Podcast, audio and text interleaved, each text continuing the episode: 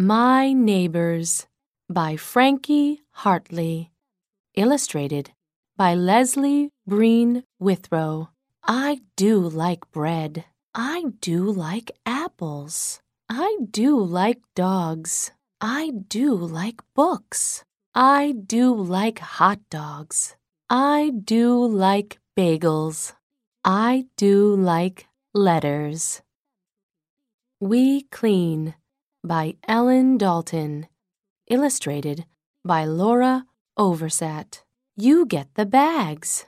You get the rakes. You get the dirt. You get the shovels. You get the trees. You get the table.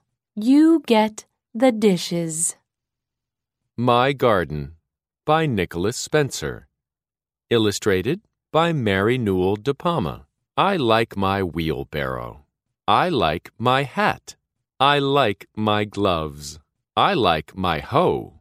I like my seeds. I like my hose.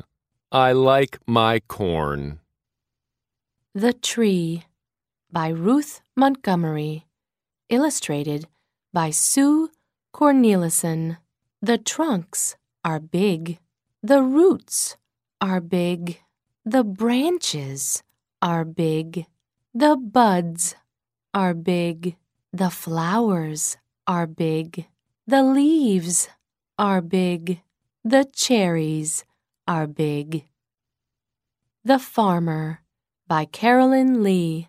Illustrated by Jenny Snape. He sells red apples. He sells red peppers. He sells red grapes. He sells red potatoes. He sells red tomatoes. He sells red berries. He sells red flowers. It is Hot by Susanna Fallon. Illustrated by Linda Bronson. The tea is hot. The soup is hot. The beach is hot. The dog is hot. The tub is hot. The corn is hot. The mug is hot. The Rain by Frankie Hartley. Illustrated by Mike Wesley. The dog was fast. The chick was fast. The mouse was fast. The girl was fast. The boy was fast. The duck was fast. The rain was fast. Bad Weather by Lucy Long. Illustrated by Susan Reagan. She gets her coat. She gets her hat. She gets her boots. She gets her scarf. She gets her shovel. She gets her drink. She gets her light. Two Cubs by Nicholas Spencer. The cubs have eyes. The cubs have ears. The cubs have teeth. The cubs have noses. The cubs have tails.